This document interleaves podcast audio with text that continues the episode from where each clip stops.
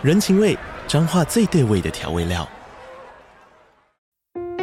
人，你在这端，我在那端，各自忙碌又相互牵挂。情，街角的吵杂声传递温暖与思念。味，是从每一个转角飘出的乡愁。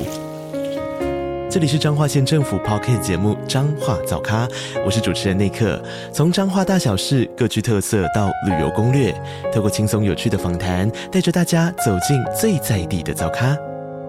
准备好了吗？彰化的故事，我们说给你听。以上为彰化县政府广告。安妞哈塞哟，打开话匣子，韩国趣事聊不完。我是兰妮，我是索尼克，收听韩国话匣子，带你哈韩零时差。哈妞哈塞哟，欢迎收听这一集的韩国话匣子。哇，今天我们跟大家聊一个话题哦，是跟这个索尼克有关的。因为索尼克呢，最近在韩国搬新家了，所以要先来问一下索尼克这个搬在韩国搬家的心得。对对对，因为我之前原本是住在首尔大附近的那个那个房子，它是一个呃半全税的房子。然后后来呢，因为最近因为我女朋友在仁川那边买了一个房子，所以她不用付月租嘛，所以我们就是从首尔搬到仁川。对，我们现在是。是现在是已经是仁川居民，仁川居民，对对对，所以还蛮特别。然后上礼拜刚搬家，我们第一次又找那个搬家公司是全包式的服务，所以就哎过来以后觉得也还蛮特别的体验。然后又换了一个新的环境，嗯、然后觉得哎还不错。然后想想要跟大家聊一集，因为在我女朋友买房的那时时时间的时候，我也去了很不动产，然后看了很多不同的房子，然后发发现其实韩国买房，呃，跟我们之前想象的好像有点不太一样，因为。可能一般大家会觉得说韩国这边呃消费比较高，就是买房可能会很难买，是天价。然后后来我实际去看了一下房子，后来发现其实。韩国的房价好像没有想象中那么夸张，而且反反而是有点亲民，房价让我有点吓到。到底差多少呢？应该这么说，我后来看了一圈以后，我觉得韩国的房价是以前台湾二十年前的房价。因为我买的房子其实是在仁川，那仁川大家比较熟悉的可能是仁川机场，对，或者是仁川松岛那一带。对对对，嗯、它其实离首尔大概搭地铁的话，大概二三十分钟会到。所以其实离离首尔市区也算是蛮近的，然后它因为它有临近我们家去呃仁川机场跟金浦机场都很近，大概搭地铁只要二十分钟到三十分钟就会到，其实它交通位置也很方便。然后我们我们这次买的这个房子啊，它其实是屋龄不到十年的一个算是旧房子，不是全新房，已经算新的。你知道台北的旧房子有三四十年。十年已经算是新的，啊、对，对对，我们差不多差不多这个屋龄，我查了一下，大概是不到十年，然后它的平数是二十八平，哦，很大间呢，是二十八平算是十平吗？哦、就是没有算公设的，对，十坪。哦，那很大耶！我们买的不是 apart，、哦、我们买的是一般的那种大楼，然后它就是它可能下面没有没有公园啊，比较少那种公社。但是你有电梯吧？有停车场，哦、有电梯，然后有停车场，嗯、就停车是免费的。对，然后它就是三房两厅，对，嗯、然后但是就不是全新的，是旧房子。然后买这样子的话，大概是两亿一千万韩币左右，换算成台币大概是五百二十五万，太便宜了，就是全全下来呀。我跟你讲，这样子的钱，这样的钱买到三房两厅，真的大家会很羡慕哎。这个钱如果在对在台北市好了，可能就只能买一个小套房，真的差很多。真的，因为我家在台台湾的旧家是在泰山嘛，是新北市那边，然后附近也没有没有捷运。然后我那前阵子回台湾的时候，发现我们家那那个地段已经涨到一千多万。台币，然后心里想说，而且是旧房子哦，因为我们那那边不是那种新房子那一区，就是已经盖了一段时间，就是可能屋龄已经超过十十五年以上，或是二十年的房子，都要一千多万。那我心想，哇，台湾买不应该是买不起房这样子，然后没想到就是来仁川这一区以后看的时候，其实哎还蛮多，就是。我那时候给不动产开的那个预算，就是大概是台币五百万这个这个预算，然后其实可以看的房非常多，嗯、就是屋龄不到十年，然后三房，然后五百万台币的预算可以看的房非常多，嗯、然后其中有一间也是全新，就是新盖好的房，也是大概三房两厅，它可能平数只有二十五坪，然后比较小一点点，但它也是台币五百万，但它是全新房。嗯，然后那时候我就觉得还不错，而且其实我们我家住的这一站其实还蛮热闹的，有百货公司，有电影院，然后有 Lotte Mart，然后也有很大的地下街，然后其实该有的商圈其实也其实说实在还蛮热闹的。所以其实不太需要去到首尔，就是光是在仁川的生活技能就很够了，哦，对不对？对，其实还蛮够的。所以其实我觉得还蛮方便，而且我家这一站是它有两条地铁线交汇，嗯，所以其实去别的地方也更方便。所以那时候我觉得，哎呀。好像也还不错，对。然后那时候我就查了一下，嗯、其实如果以以韩国人一般的一般人的最低年薪来计算的话，大概不吃不喝八点七年就可以买、嗯、买三房两厅这种大小的房子。哎、欸，那真的是、欸。然后如果是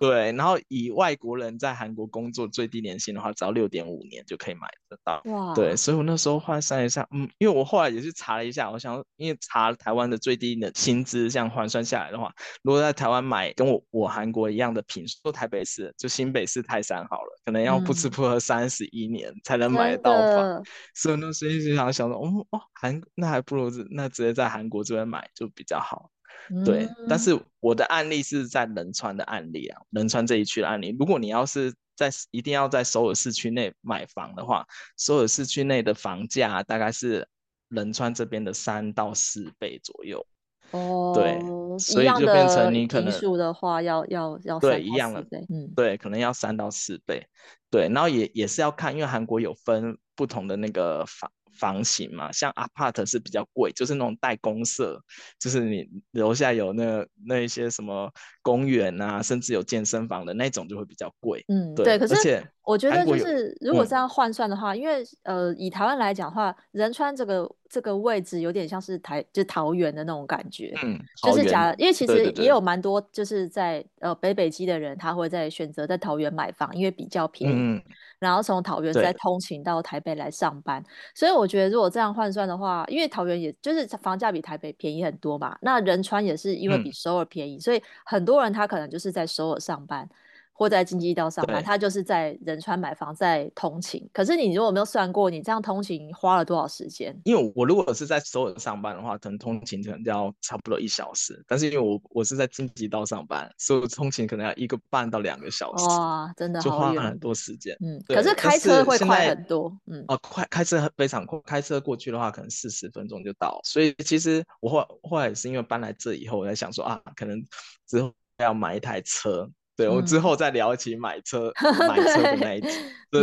因为买车也也我也是打破我这原有的观念，因为韩国买车比台湾的还便宜非常多。买车的我们可以之后再聊，就等我买车完买完车以后再跟大家分享说，哎，买车跟油价的那个相关的。对啊，因为其实我觉得就是像听到你的案例，我就会觉得说，哦，蛮惊讶的，就是你说这样的价钱五台币五百多万可以买到三房两厅，而且还算是不错的。已经算是不错的房子了吧，因为它也个人觉得还不错啊什么的。嗯、因为我我的这个案例是买那种大楼的房子，独栋的大大楼。但如果你是要在仁川这边买 apart 的话，你也是要大概要再多加个几百万台币吧？对，大概乘以一点五倍左右。嗯、就是你如果你是有小孩那种比较在意公设，就是你家里要是楼下要有公园，然后要有健身房，然后有很大的停车场那一种的话，嗯、你就可能。就是因为大部分韩国人还是会希望说，他们以后想要买的房子是 apart 那种公寓房，哦，就是比较公社比较齐全，然后还有管理员在下面，然后二十小时帮你看着那种公寓房。那种公寓房的相对你要买那公寓的成本就会比较高一点。哎，对，所以你现在的房子是没有管理员的那种？呃，就是他不是他没有常住的管理员，他可能只有白天会过来逛逛一下这样子。哦，那比如说你要收包裹的话，就不能。请那个管理员帮忙收，对不对？哦，因为韩国的包裹通常都直接放在你家门口，啊、对，他就直接放在你家门口，所以不需要管理员。哦，对对，但他楼下丢垃圾，他下面有个那个垃圾场，就按照那个分类去分分类，然后会有人来收，然后就早上可能管理员过来看的时候，帮你整理一下这样子而已。嗯、我们还是要交管理费，哦、但是管理费就会相较于公寓来说便宜很多。嗯，对，所以这个是就是大楼有大楼的优点，然后 apart 有这个公寓是也有公寓是大楼的优点，这样子。因为这样子的，因为因为因为因为韩国这样的制度跟就是跟台湾的不太一样，因为台湾如果讲公寓的话，是指、嗯、比较是指没有电梯的那种四层楼、五层楼的公寓，啊、就免、哦、也没有管理员，对对对，然后也是要自己跑垃圾车的。然后就是韩国的那个 apart 的话，反而是比较像是台湾的那种社区，然后有有有有管理员的那一种，对，所以就是文化上面是那个称呼也不太一样。但是如果真的就是有人想要在韩国，嗯长期居住的话，好像真的是可以来来看一下，是不是在韩国自产？因为其实像兰宁也有些朋友是就是在、哦、呃到呃嫁到韩国，或是说呃在那边在在韩国就是娶妻，所以我就觉得说，哎、欸，假设他。们是租房的话，或许他们也可以考虑到，就是不要在首尔了，因为我的朋友是在首尔租房。那如果说在仁川是这样子买房比较容易，我觉得哎、欸、也可以建议他们可以远一点，因为其实如果、嗯可能有些听众朋友还没有去过韩国，对那个地理位置比较不了解。因为韩国尤其是京畿道那个地铁线是非常发达的，嗯、就是你就算没有车，你也可以从仁川搭地铁到首尔，就是没有问题。对，只是要搭很久啦。对，就是到是是可以到得了的，嗯、只是说要搭比较久。嗯、但是因为因为台北这边，如果你要到桃园，是搭火车比较方便，也是如果是搭、嗯、搭火车的话，像自强号。半小时就可以到，从北车到桃园车站的话，所以我觉得这个地理位置算起来是。也是一个方便的。假设你想要就是就是用比较少的钱买到个比较大的房子的话，对，对就是我觉得哎，索尼克这个案例我觉得不错，大家也可以参考。不过假设在韩国有、嗯、有一种制度是，像你这是一个外国人的身份在韩国买房嘛？可是韩国对于这种青年购屋，其实还有另外一个比较还不错的这种优惠方案，对不对？对对对，因为韩国有个算是所有韩国人都知道，有一个叫冲亚的制度，这个东西就是它是韩国有一种类似认。购式公宅的一个制度，然后它这个东西是要跟银行绑定的，就是你必须要先去那个银行那边存一个账户，你要先在那边存了一年以上，就是它是每一个月会固定从你的的主账户扣呃可能几万块韩币，存到你另外一个那个认购住宅的那个。存折里面，他就是要先确定说，哎，这个人是哦，我有计划要买房，而且我是每个月有在固定在储蓄的人，你才有这个资格去参加这个认购的这个公仔的一个资格去去抽抽签这样子。然后，嗯，呃，他有不同的加分项目，假如说你啊你是青年，他就加几年年纪加几分这样，然后你离公司很呃很远的距离，他加几分，或者是你还未婚单身，你就加几分，然后。加了那个分数加总以后，然后就开始抽签，然后抽中了的话，你可以还有不同的方案，有的是抽抽中你是可以用很便宜的月租去租这个房子，那、嗯、有的是像我我有一个同事，他就是新婚夫妇，他就是抽中他是可以用呃低于市价的的那个金额去买这个房子，嗯，对，他就是提供给一些韩国一些青年啊，或者是新婚夫妇啊那种比较优惠。优惠于一般市价的方式去购购的这些呃 apart 公寓这样子，是我就是个真的觉得是这个方案还蛮不错的。对啊，因为我们公司就有一个人是抽抽中这个租房的方案。嗯，对我那时候那时候他一抽中的时候，就跟在群组上跟大家分享，然后每个人就说哇，就是因为大家都觉得说这个公宅那种抽签制度应该很难抽，但他就是他好像抽了第二年吧，他就中签了。Oh. 然后他就是我们那时候还去参观他的房子，因为是公家住宅嘛，所以他是没有像一般地方给你收保保证金啊，就你不用付保证金，然后你的房租也是很便宜很便宜。我记得他那时候跟我们讲说，说他只一个月只要付二十万左右，二十四万韩币的租金，大概是台币八千块吧，太便宜。但是他政府给他，对，政府给他是两房一厅的那个房子，是公寓式的哦。嗯，对，所以他家楼下还有公园，然后有停车场，然后就是整个房子都是全新的，而且他们刚住进去的时候又有带一些基本的装潢，嗯，所以你不用再特别花钱去去去装潢这样子。然后我就觉得，就大家我们那时候去参观以后觉得很幸运，而且他抽中的那个房子离我们公司走路大概十五分钟到二十分钟就可以到，哇，所以大家就觉得哇。太 太爽了，这样子，对，然后但是他说这个呃，他那个韩国这种就是公公宅那种租房制度有个缺点，就是你抽中以后你只能住八年，嗯、就八年以后，哎、欸，八年也很久，好不好？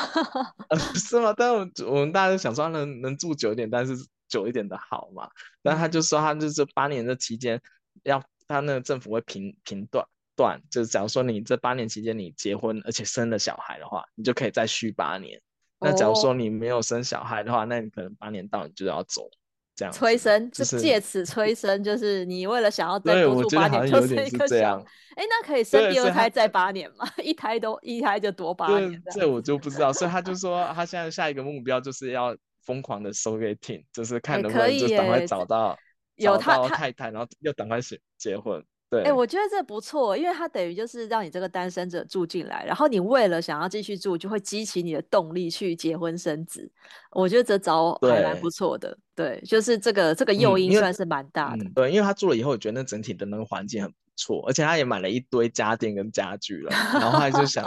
就是他就他就想说，当然是最好就是可以一直住住下去，但是他就是。国家给你的条件就是啊，你必须要在八年内结婚生小孩，嗯、要不然的话就不好意思，你就要搬就搬走这样子。这个听起来是蛮好，因为像兰宁自己有去看过台北市的公宅，就是在呃有一些现在在各个行政区都有一些新盖的嘛。然后像我是因为我是内湖区民，所以我去看了内湖新盖的房子，那时候也是想要看有没有机会可以抽签，然后那时候就看到这种。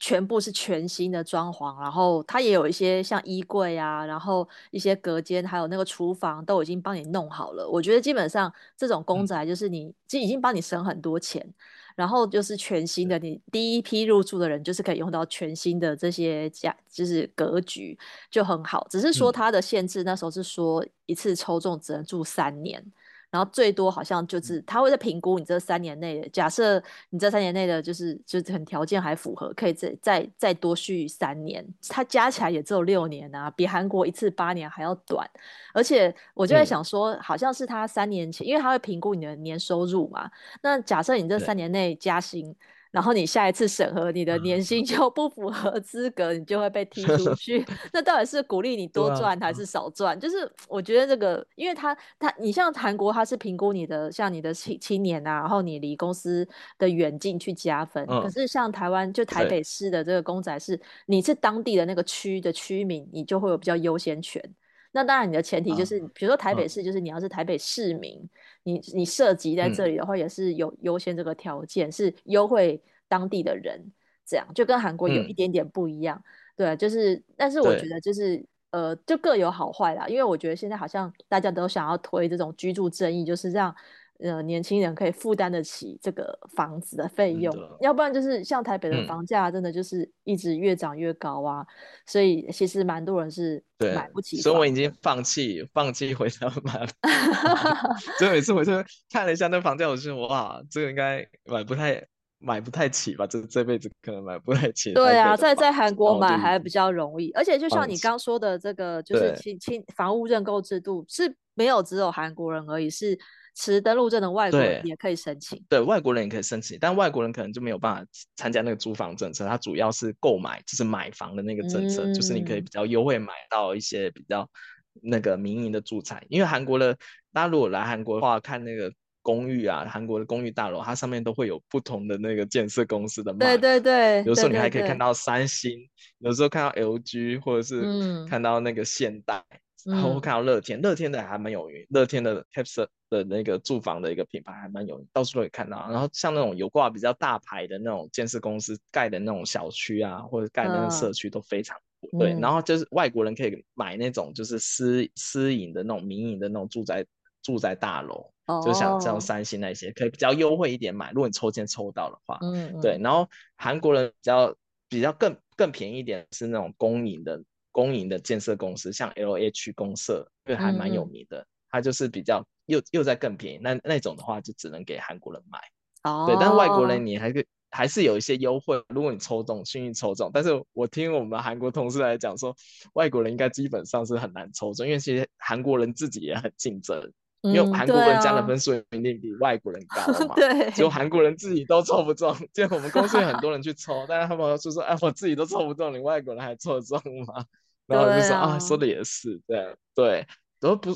不过，假如说像像外国人的话，你要在韩国买房的话，其实如果你是有工作固定的工作，然后你的签证也可以的话，其实银行也是可以给外国人的买房贷款。哦，对，但它的那个利率大概就是在八趴左右，嗯，就是八趴，嗯，就是大家就是可以考量自己的就是收入来决定说，哎，要不要来韩国买房。对，对，然后韩国还有一个政策，就是假如说你在外国人指定区域买房然后，他会给永永居权。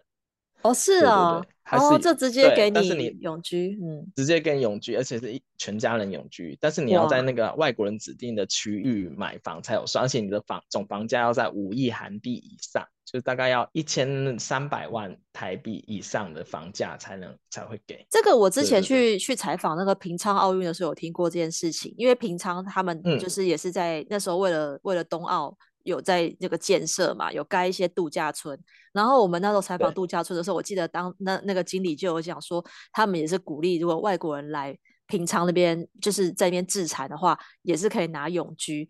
但我就想说，到底谁要住在那里呢？就是 就是住在平昌的度假村，你除非真的很有钱的人，可是真的很有钱人有有需要，真的一定要来拿永居吗？我就觉得我就不太确定说，对啊，有没有为。一定要拿永居，然后去去买那边的房子啊！只是他们那时候就提案，想要就是增加那个促进当地的那个经济收入，这样子就是用这个当一个诱因。对，那我觉得，哎，这个好像的确就是一个、哦、是的确，如果你很想要拿永居的话，你也有这么多的钱可以去那边置产，那当然就是不错。对，但是其实老实讲，其实外国人指定区域很多，不止平常，仁川仁川有一区也，也有，嗯、然后济州还比较济州岛也有。嗯，对，济州岛也有，所以大家如果哎是想要用这个这种买房换居 住权的方式的话，也可以去做不动产那边去问一下，因为很多不动产都有这个。中文的服务，现在有很多中文服务，他们都会知道说，哎，外国人，外国人买哪个地方的房会可以帮你协助你办永居权这样子。嗯，对啦。可是我就说，像其实我们刚刚讲到这个买房啊，嗯、或者说这就是都都是以经济条件比较好的人会就是有办法拿一笔钱去买房，但大部分的韩国人还是以租房为主嘛。嗯、那尤其是像我们之前跟大家聊过几次，就是韩国有几个租房的形式，像是有月租房啊、全税，然后考试院跟下宿。但是呃，如果是家庭式的话，大部分的韩国人都会找那个全税房。可是前阵子就有传出一些那个全税的诈欺事件。对，因为那这个事件还蛮有名的，因为韩国有一段时间是新闻每天都在报。嗯，因为会爆出这件事情，是因为有一个叫全税王嘛，千房王，他给他取了一个名字，哦、就是他的名下他有一千多套的房子，嗯，都在他他身上，但是他后来后来死掉了。嗯，然后就引发大家关注，因为他所谓全税诈欺，就是有一他们疑似有一个集团在操作，就是我这个集团去买房，因为韩国的话，大概首付只要付大概十十趴到二十趴，剩下他可以用贷款嘛，嗯，然后他就是把那房子套出来以后，买了先付了首付以后，拿到那房子以后，把那房子以全税的方式找找一个人来。把那个房子给他，因为韩国大家如果知道全对，嗯、大家如果知道全税的话，其实要付的金额保证金非常高，其实已经接近快是那个房子的总价。它基本上就是你一次、那个、等于有点像是一次付完两年的房租的概念嘛，然后把那个钱给房东这样。嗯，对，然后他那个那个人找到就是有人来租权税以后，他就偷偷的下一个月他就偷偷把这个房子的名义转给一个人头。一个人头账户这样子，就变成他其实那个房子已经过户，但是那个租房的人完全不知道这回事。嗯，然后等到他要退房、退全税房的时候，他想要拿回那个高额的保证金以后，发现哎，房东换人了。嗯，然后那个那个换的那个人人，他就是死皮赖赖脸，就是我那个新就是新房东就说，哦，我现在就是拿不出那个全税的对的保证金，那要怎么样就。你自己看着办这样子，然后就租房的人就很慌张，因为他其实那个全税的那个保证金其实是好，可能是他好几年的薪资所得，嗯，他。所有的钱都压在那边，但是他就是就是换到一个新房东是，他就是无赖，他就说我没钱，你要告你去告，因为他名下也没有财产，嗯，对，所以就变成很多很多人都拿不回那个全税的保证金，然后很多人都很痛苦，因为可能那个保证金是有些人。人是他没钱，他甚至连全税保证金都是跟银行贷款贷出来的，嗯嗯，所以他其实还要再还那些利息，你知道吗？嗯，所以就变成很多人都这样。然后之前为什么会有名，是因为那个人头账户的那个人头死了，哦、然后那些人更慌，他在那边想说，哇，那个钱保证金更难还，因为现在要去找那个之前那个房东，已经没有，他已经没责任，因为他就说，哦，我是是正常买。把那个房子转让给另外一个人，嗯，所以他那个最坏的那个人，他就是感觉无事一身轻这样，然后所有的钱都卡住了，然后那些全是人租房的人，他拿不回保证金，然后就很多人就要死要活了，因为他他就是生活也没办法过，或者他自己也欠了很多债务，嗯，对，所以也因为这件事情爆发出来以后，韩国政府有修改一些政策。但是就不知道之后会不会就是上有政策下有对策，不知道之后还会有发生这件事情。所以现在如果你去问韩国人那个全税租房的话，他就会跟讲说啊，你要小心这这件事情，因为韩国之前发生这件事情非常有名。好几对啊，好几千人，好几。因为全税真的就是韩国特有的这种制度啊，就是你先预缴两年的钱，然后两年后你等于就可以把那个钱收回来。这是是一个对于我觉得是一个一个蛮划算的，因为房东也需要那笔钱去周转或投资嘛。那你只是先把钱给他，等你之后你住了两年还可以把钱要回来，感觉好像没有付那个房租的概念。像索尼克之前也是住这种全税的房子过嘛。哦对，其实我之前是租，对，嗯，对，是租，对对对，所以这个在韩国虽然很普遍，可是像最后再跟大家聊一下，嗯、就是假设，因为像你住这种全税房子，你等于是呃比较一般，你也是两三房两厅的这种房子嘛，对不对？对，对，所以你的家具家具有些是房东，嗯、有些是你自己的这样子。对，所以要看要看物件，有的房东如果他付的家具或家电比较多的话。你的全税金钱就会比较高一点，或者是你的租，oh. 你的租就比较高一点。对，其实要看那个房东有没有给。但我之前有遇到过那种没有没有冰箱、没有洗衣机的，就是你得自己买。嗯，就是觉得哇，那你进去以后就是要。就是还要再多一笔那种买家具跟家电的费用，就是大家可以自己考量。啊、因为我就是想说，嗯、因为像像兰妮自己之之前在韩国住的那个 one room 的套房，也是有附家具的，然后有附床啊、嗯、电视、沙发。好处就是我搬家的时候不需要自己搬这么多的家具，我就是自己自己把这些软件打包带走。可是像索尼克的情况是，你有一些东西，你有你有大型的家具或是家电，所以你这次搬家其实就有请搬家公司嘛，对不对？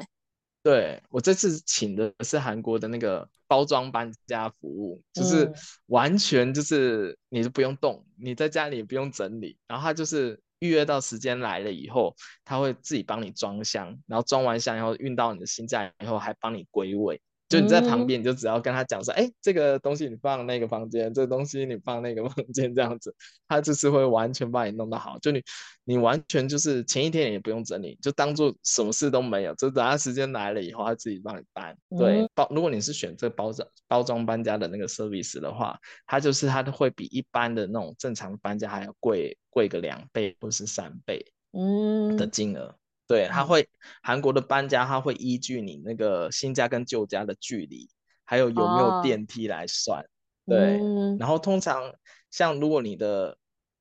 搬家的地方是没有电梯。然后它是超过四楼或是三楼以上，它就会需要叫那个查达利卡，就是有个车子，哦，就是大家有点像是那种看那个云梯车的感觉，对对对对对对，嗯，对云梯车，然后就直接帮你送上去。我那时候估价的时候，他就说如果要叫那个出动一次，就是要十二万韩币，哇，就大概是三千块台币。对，然后我这次我也叫了，然后比较无语的是，因为我舅家那个是没有没有没有电梯的，所以他叫来了，但是因为我们那个巷子比较窄。然后又有该死的韩国人停车停在下面，把那个路口堵 死了，你知道吗？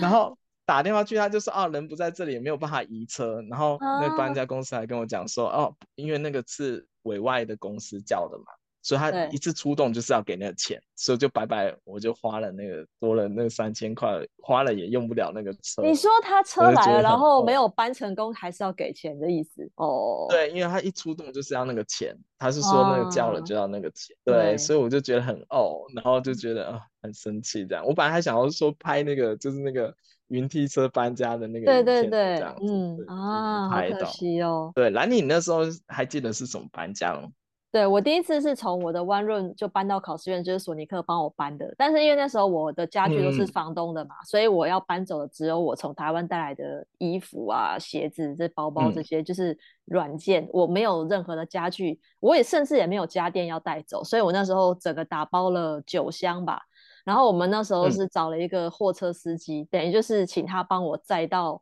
那个回基站那边，这个从江南到回基站的这个路程，所以他也是算那个距离。然后还好就是一车可以载走。嗯、我记得那时候还很挤，因为那个他那个货车，其实他那个前座坐三个人很勉强，然后我们好像就是这样很勉强的挤进去了吧，嗯、然后就跟着他，嗯、对，然后他也没，他等于就是只是帮我们我们搬，然后他没有帮我负责运送的那一段。对啊，因为我们自己也对自己也也一起一起搬了一些箱子，所以他真的就是只是帮我们运送。但是但是这是因、嗯、但是因为就是这样比较便宜嘛，我记得那时候好像给他的钱可能台币一两千左右吧，就是还行。对，只是因为我没有太多家具，哦、所以我就觉得靠自己手搬是比较累，但是还能接受。可是像如果一般人有家具有沙发，你就不太可能靠自己搬家嘛。所以还是得得用这种包装搬搬家的这种服务。对，因为像我这次包包装搬家嘛，因为我家大概是两房的那种 size，然后搬过去三房两厅，嗯、然后他这样子包装搬家的，他给这次跟我收的费用大概一万五台币左右。哦、然后我我我如果选是一般的搬家，就是他不会帮你归位的那一种的话，大概是